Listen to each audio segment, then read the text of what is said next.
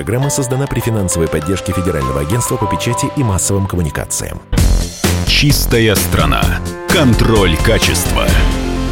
Друзья, радио «Комсомольская правда», мы продолжаем говорить о том, что надо беречь экологию, надо э, вовсю развивать в себе это чувство бережливости. И у нас э, в очередной раз в эфире генеральный директор РТ Инвест Андрей Шипелов. Андрей, здравствуйте. Здравствуйте.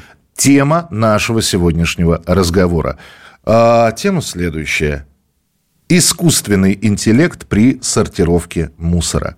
И сразу же первый вопрос – если он есть, этот искусственный интеллект при сортировке мусора, что же вы нас-то заставляете его сортировать? Бумага туда, пищевые отходы сюда. У вас же есть искусственный интеллект. И если вкалывают роботы, должен быть счастлив человек, вы нас заставляете. О чем сегодня все-таки пойдет речь и о каком искусственном интеллекте? В данном случае вы правильно сказали, но, наверное, правильно и отметить, что самый лучший результат всегда это при любом партнерстве.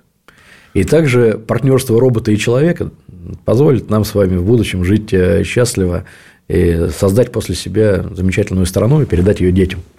Без мусора. И все-таки искусственный интеллект при сортировке мусора, что имеется в виду? Прежде всего, Подмосковье, которое действительно сделало серьезный шаг за последние три года. А сегодня это комплексы по переработке отходов, где все отходы, которые мы собираем с вами раздельно, в синий, серый бак, Москва и Подмосковье, мы отправляем на комплексы по переработке отходов. Эти комплексы представляют из себя очень современные, роботизированные, хорошо оборудованные, автоматизированные комплексы, которые разделяют все возможные фракции. Это и пластик, и картон, и бумага, и стекло, и прочее, прочее, прочее. И, конечно же, органика. Я правильно понимаю, что э, вот этот вот роботизированный комплекс, он за нами проверяет? Он э, исправляет наши с вами ошибки. Да. Идеальная картина, когда мы у себя в квартире разберем все отходы, полностью все, э, скажем так, не будет у нас с вами мусорного ведра, а мы все с вами отнесем туда, где это перерабатывается. И тогда не будет создаваться э, мусора в прямом смысле слова, который мы с вами воспринимаем. Второй этап, который уже хороший, когда мы с вами положили то, что нужно в корзину для раздельного сбора, так называемый синий бак – и то, что не подлежит переработке, и мы с вами знаем, что не подлежит переработке, в том числе органика, серый бак. И вот тогда наша компания, в данном случае появляется первое партнерство у нас с вами, это наша компания приезжает и забирает синий бак отдельно, мусоровоз, и серый бак также отдельно. И все это поступает, логистически поступает на комплексы по переработке, каждый на свою линию, каждый для своих целей. И вот на этих линиях появляется второе партнерство. Машина начинает э, осуществлять разделение этих фракций. Всего 32 фракции возможно разделять на таких комплексах. Перерабатывается органика, перерабатывается, выделяется отдельно стекло, стекло разделяется по различным цветам. Мы знаем, есть прозрачное, есть э, цветное, есть темное. То же самое происходит с пластиками, которых 6 видов выделяются. А, и также сортируются по цветам. И вот здесь важно партнерство человека с искусственным интеллектом. Скажем так, это высшая фаза, где можно добиться технологического превосходства. Почему необходимо развивать искусственный интеллект? Потому что а, просто механизированные комплексы, они работают эффективно, но повышение а, коэффициента полезного действия от них возможно именно формируя ну, фактически задачи, для, которые делает искусственный интеллект. Под искусственным интеллектом мы что понимаем все-таки? Есть робот, который вот это налево, это направо. Вот в нем заложена задача. А искусственный интеллект э, что будет задавать? А надо ли это налево? А стоит ли это направо? Давайте подумаем над этим. В чем заключается суть искусственного интеллекта? Да, вот смотрите, правильный вопрос. Робот. Действительно, э, прежде всего, это роботизация. То есть, э, это робот, это скажем так, автоматизированные руки, угу. которые стоят на ленте, ну, если таким простым языком, э, стоят на ленте и с помощью машинного зрения умеют определять, какие фракции проходят в данный сейчас на ленте, насколько эти фракции загрязнены, и, как вы правильно сказали, э, стоит ли сейчас забирать или на следующем сепараторе это сделать. Вот это так работает искусственный интеллект. Чем он отличается от просто роботизации и, скажем так, IT-программы, которые можно написать? Она не думает, она знает, вот, что белое надо забрать, черное не трогать, тяжелое пропустить, а легкое применить форсунку и отстрелить. Я понял. А, а искусственный а интеллект, интеллект думает. думает, что а ведь это белое просто черным запачкано. И мы так его... И вот так вот, да? Так и есть. И мы его с вами заберем, отмоем и пустим в оборот. И более того, он еще и обучается. Потому что дальше в конце линии стоит оптический распознаватель, который а, определяет, сколько же в хвостах после этого робота осталось, и что там осталось, и можно ли дать сигнал роботу, чтобы он перестроился. Вот так приблизительно это работает. Только более сложно. Э, а и... потом, да, а потом начинается восстание машин, Терминатор 2, что эти кожаные мешки себе позволяют, сколько можно мусорить. Ну, я понимаю, что все это шутка, но с другой стороны, а как было до этого? Вручную все, стояли люди. Как, как все это было? Опять же, это нужно сочетать. И, конечно, необходим человек, человеческий контроль, человеческий глаз, который визуально определит, что вот такой вот негативный элемент попал на линию, его нужно изъять, чтобы не повредить оборудование. Вот э, почему человек должен быть.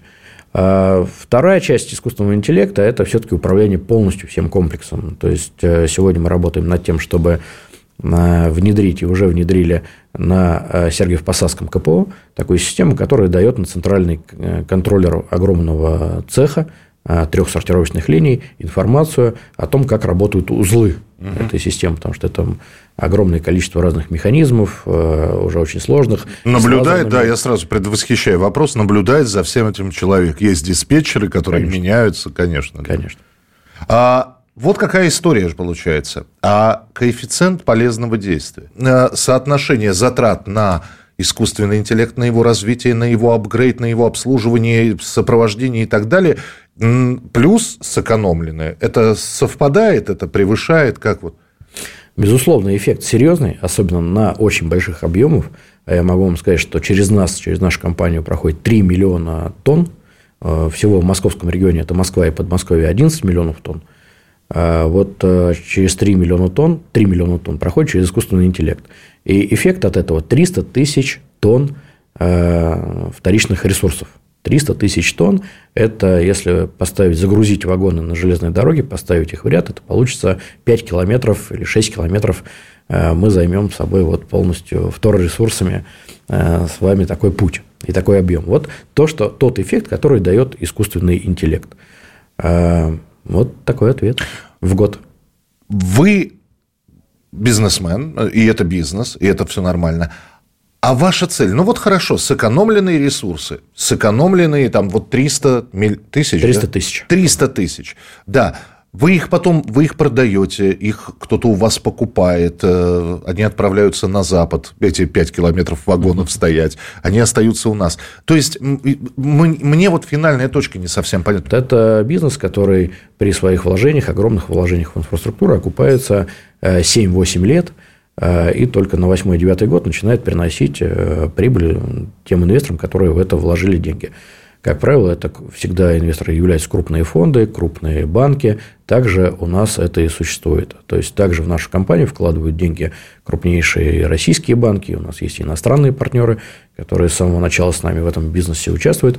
Поэтому это так же, как и в мире, хорошо организованный процесс, который работает в долгую. Почему так происходит? Потому что это прежде всего и социальный бизнес. То есть он несет как бы две смысловые задачи для бизнесмена, который этим занимается. Это и делать э, страну, планету чище, перерабатывать вторичные ресурсы и зарабатывать умеренно, но он достаточно стабильный. То есть, организовав такие предприятия, они работают 10, 15, 20 лет. Э, поэтому это умеренный доход на долгосрочную перспективу. Я напомню, что в, в одной из программ мы говорили как раз с Андреем Евгеньевичем про фундаматы, и это отечественная разработка, да? И, конечно, хочется быть полностью независимым. Поэтому у меня два вопроса. Первое. Когда мы говорим роботизированная система, сразу представляется какой-то завод, ну, по конвейер Форда сразу представь, вот эти лапы, руки, все, все, значит, это огромные какие-то территории. Или нет, все можно на каких-то компактных площадях сделать? Это первый вопрос. А второе, насколько там действительно отечественное соотношение отечественного и западного оборудования. Изначально ввели политику э, глубокой локализации, применения российских технологий. А сегодня мы с гордостью можем сказать, что у нас 80%, более 80% уже полностью все российское. И в данном случае как раз мы не испытываем серьезного давления санкций, так как крупные узлы у нас э, производятся с крупными предприятиями, такие как Атомэнергомаш, Росатом – Э, там мы делаем котлы для наших заводов по энергетической утилизации. а, множество другого оборудования, крупного оборудования. То есть это все полностью российское, начиная от металла, заканчивая конечным изделием и системами управления, которые управляют этими сложными механизмами и машинами. В чистом поле строится предприятие, на котором работает э, тысяча человек в данном случае, про комплекс по переработке отходов, и мы уже сейчас строим вторые очереди и вводим их в эксплуатацию. То есть сейчас каждое такое предприятие перерабатывает 1 миллион тонн в Подмосковье вот такие комплексы, около 1 миллиона тонн в год. А это большие цеха, это значительная территория, более 50 гектар, на которых все это строится. И самое важное, что все это в замкнутом цикле, хорошо организовано и управляется автоматизированно. Такие предприятия, конечно, должны появляться сначала в таких территориях, предотвращать э, экологический ущерб прежде всего. И наши планы тоже с, э, как раз направлены на это. Мы объявили и уже работаем над программой. Э, достаточно хорошо сделали шаги в Краснодарский край – с правительством Краснодарского края объявили о создании такой же программы полного цикла от раздельного сбора до глубокой переработки вторичных ресурсов. На самом деле отрасль по переработке отходов – это даже при применении самых современных технологий является одним из главных работодателей крупных работодателей. Вот мы с 2019 года, создав компанию с нуля, создали новых 11,5 тысяч рабочих мест. И это не для роботов, это для людей. Генеральный директор РТ Инвест Андрей Шпелов был у нас сегодня в эфире. Андрей, спасибо большое, будем спасибо. встречаться обязательно. Спасибо. Чистая страна. Контроль качества. Программа создана при финансовой поддержке Министерства цифрового развития, связи и массовых коммуникаций Российской Федерации.